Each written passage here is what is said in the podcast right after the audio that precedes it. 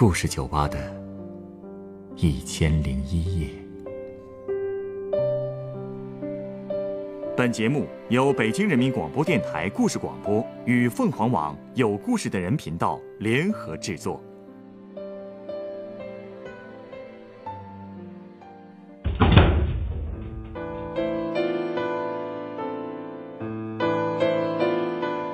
欢迎光临故事酒吧。今天来到酒吧的这位客人是一位网络女主播，在各种压力和诱惑之下，她曾在网上出卖了自己的尊严。为此，她又付出了怎样的代价呢？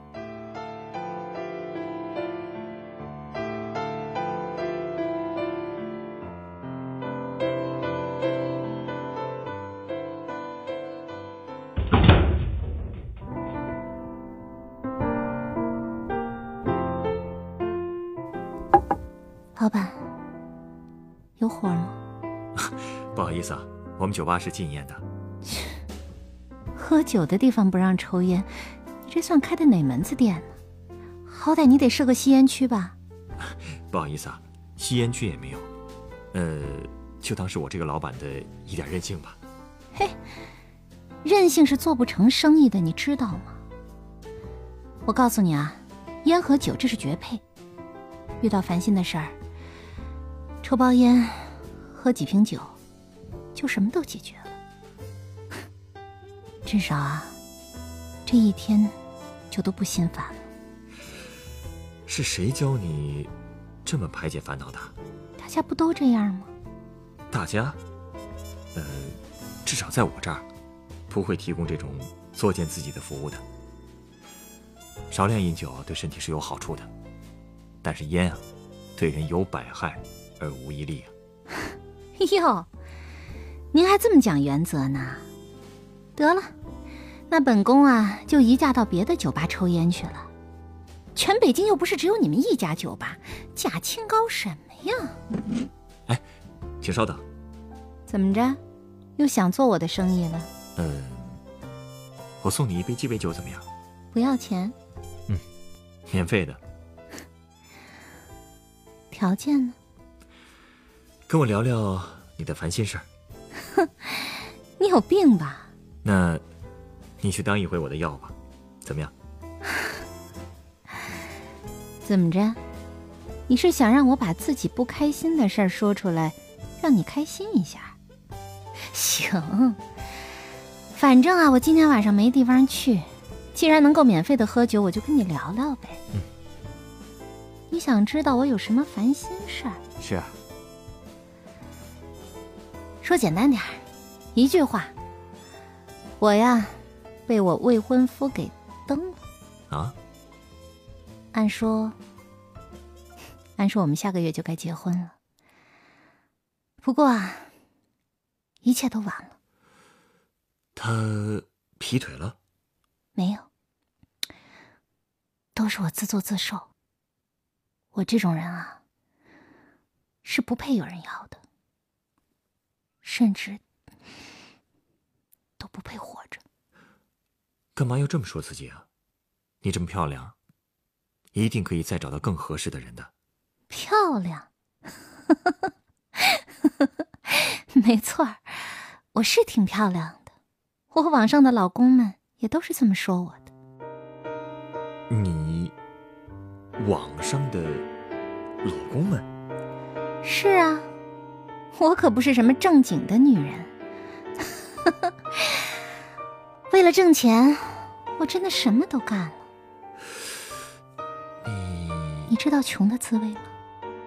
如果你兜里就只剩下一百块钱了，你不知道下顿饭在哪儿吃，下一个晚上住在哪儿的时候，你会怎么做呀？我，哼，你肯定没有经历过，对不对？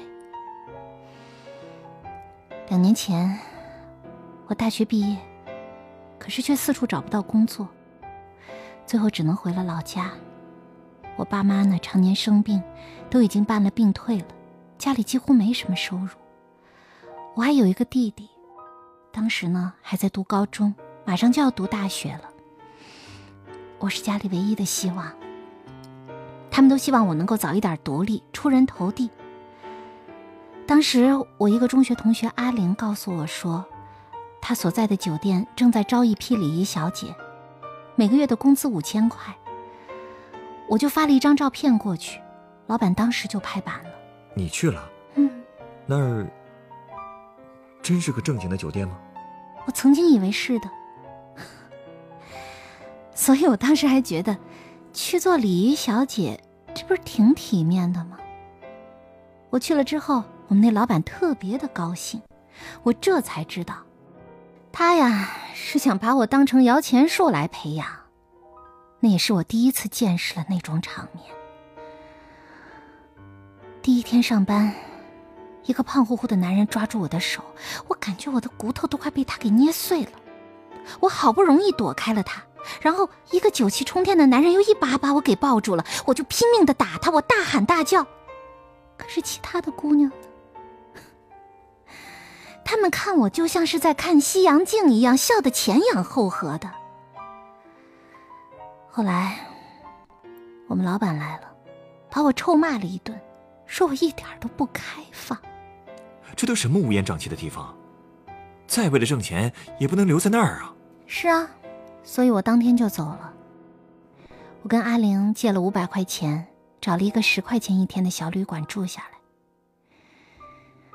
那几天，我早出晚归的拼命的找工作，可是因为没有经验。没有一个地方肯要我，你知道我当时有多绝望吗？直到有一天，我看到一个传单上说要招聘网络女主播，当时我想都没想，我就去应聘了。那个网络公司地方特别的偏，我上了三楼，就在一个特别阴暗的房间进行的面试。一个戴眼镜的男人跟我说。他说：“说我的工作就是在网上吸引男客人，让他们心甘情愿的为我花钱。只要看我的人越多，我积攒的点数就会越高，工资呢也就会越多。如果客人高兴了，给了打赏金，我还会有额外的奖金。”这哪是在招网络女主播呀？这明明是……我知道你想说什么。你以为这种工作我想干吗？我当时第一反应就是逃跑。可是我刚跑到门口，一摸口袋里头，只剩下一百块钱了，我就再也走不动了。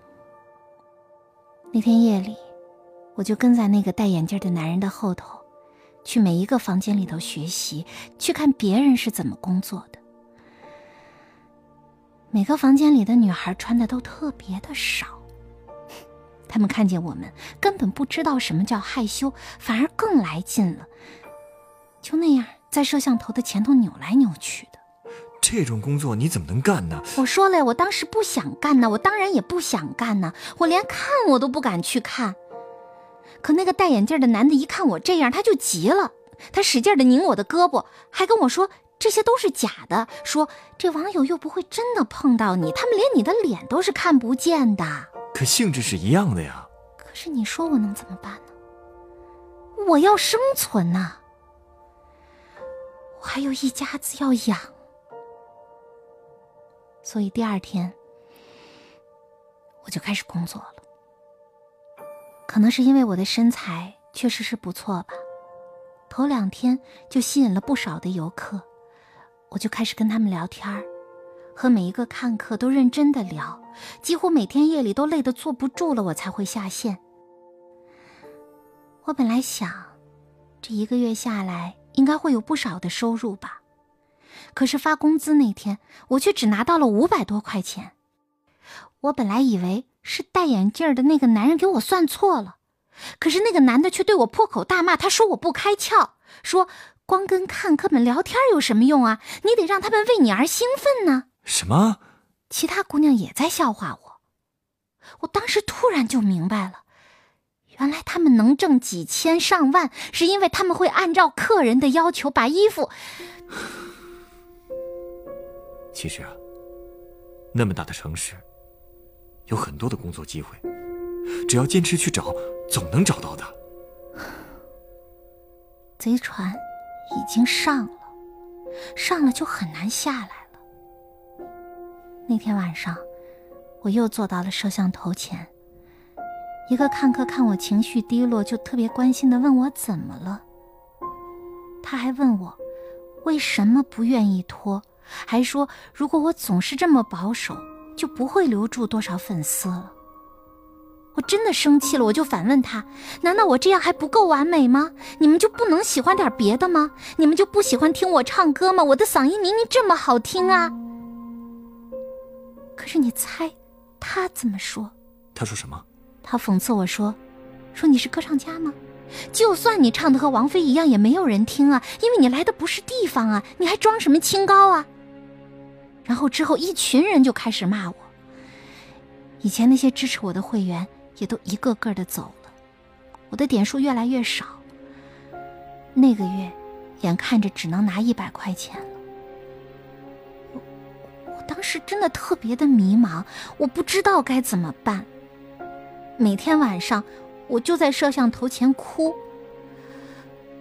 后来，有一天晚上，一个会员又开始劝我，他说：“反正是虚拟的，你可以不看我的眼睛，我也看不到你的脸，这有什么大不了的呀？你身上会掉块肉吗？”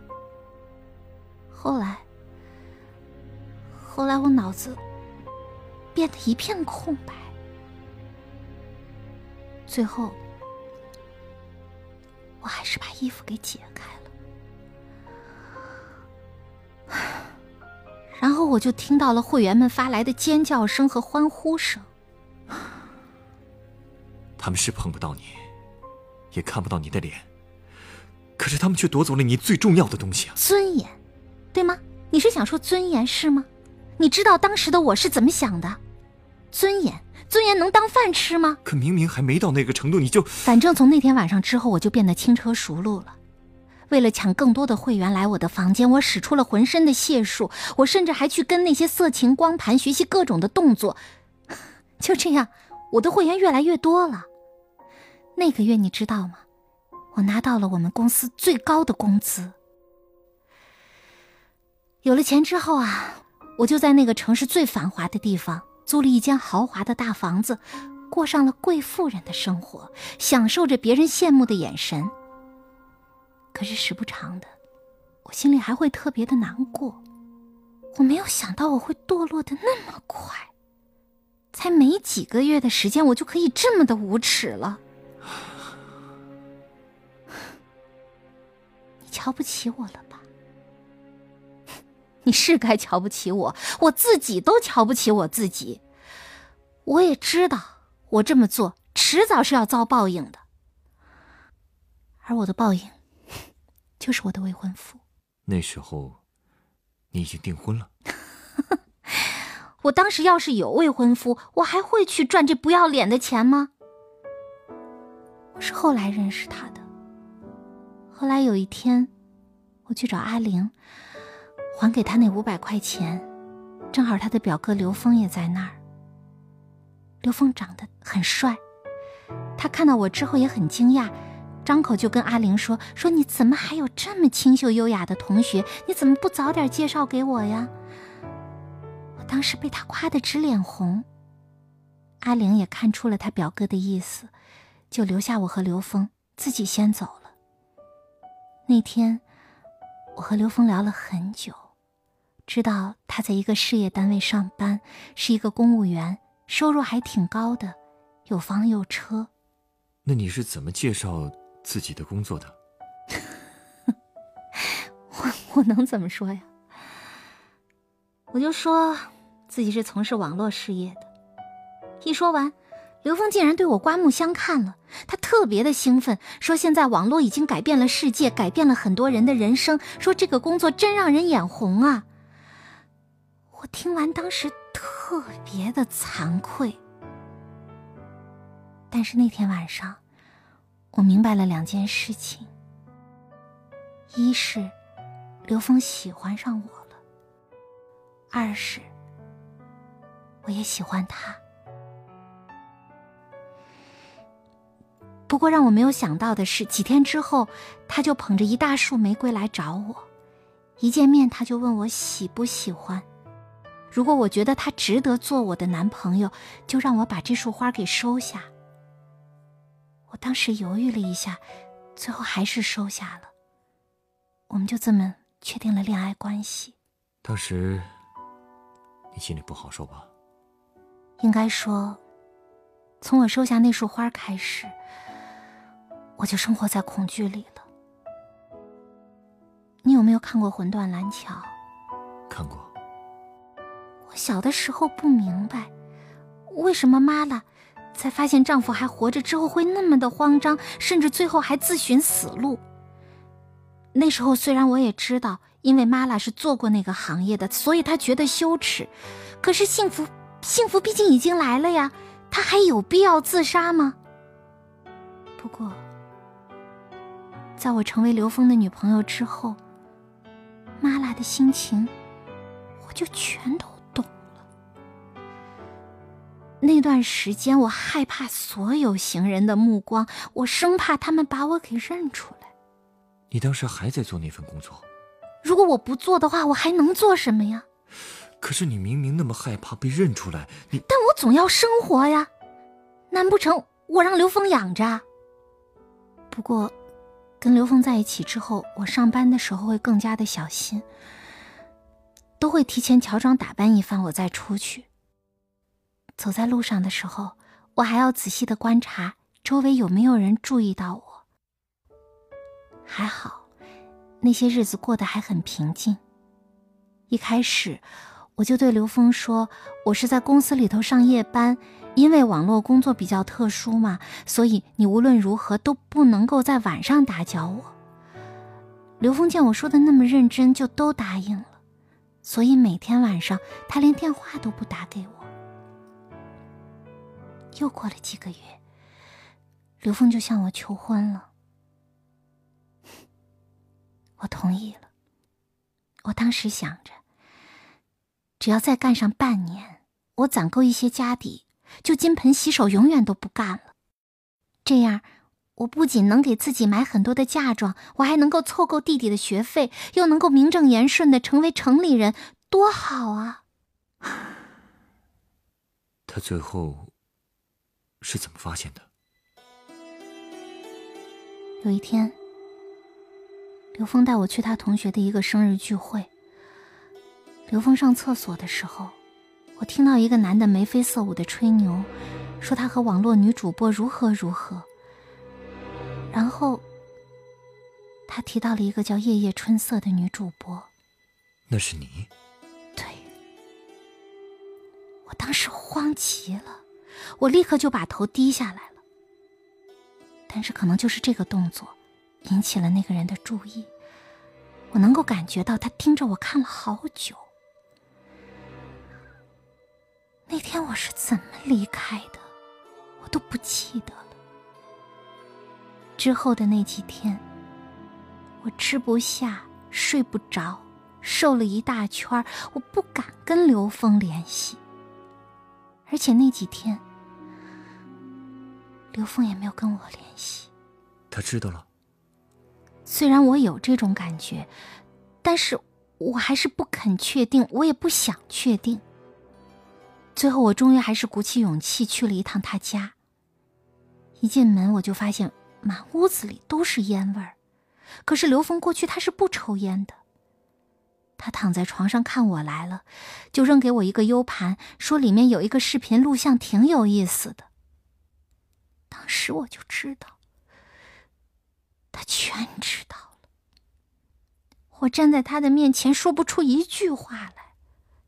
他捶着自己的头，大喊大叫，然后他突然就给了我一巴掌，然后他骂我是贱人，是骗子，说说我跟他就这么完了。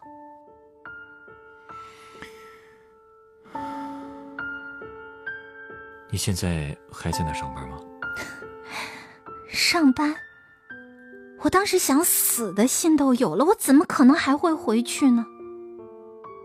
而且很快，刘峰就把那个网站举报了，警察把那些女主播抓了个正着。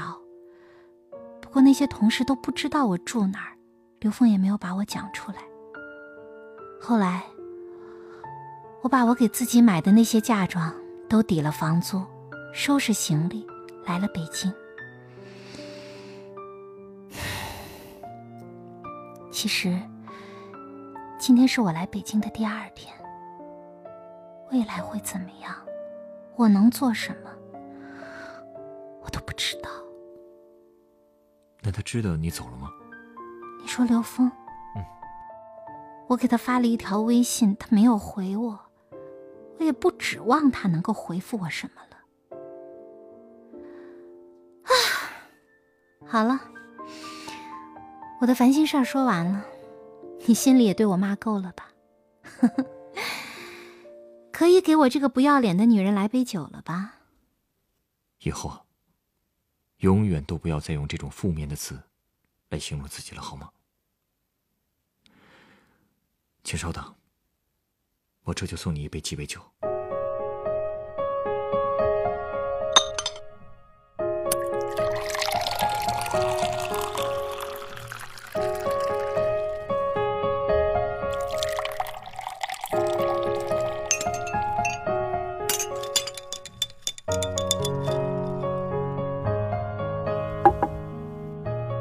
的鸡尾酒。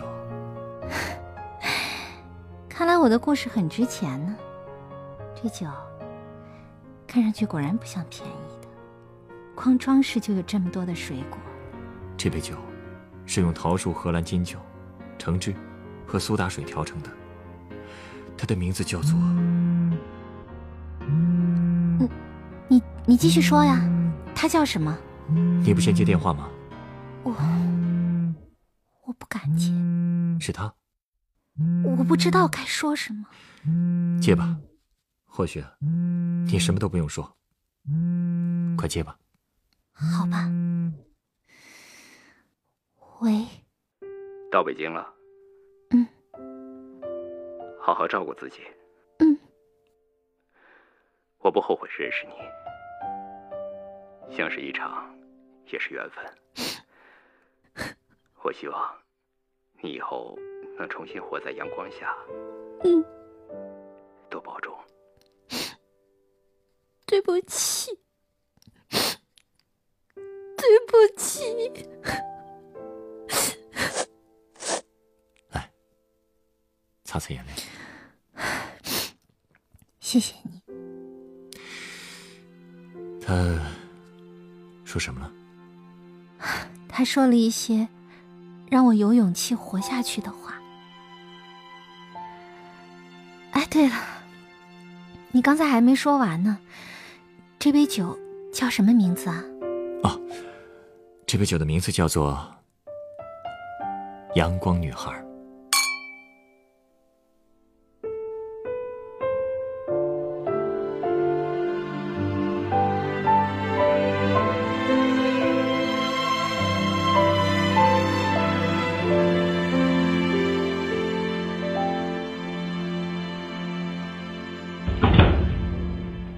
本故事选自凤凰网“有故事的人”独家签约作品，原作任逍遥，改编制作陈寒，演播小曾、阿春、晨光，录音严乔峰。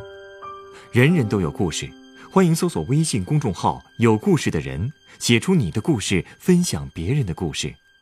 下一个夜晚，欢迎继续来到故事酒吧，倾听人生故事。收听最新节目，请关注北京故事广播。工作日每晚九点播出的《故事酒吧》的一千零一夜。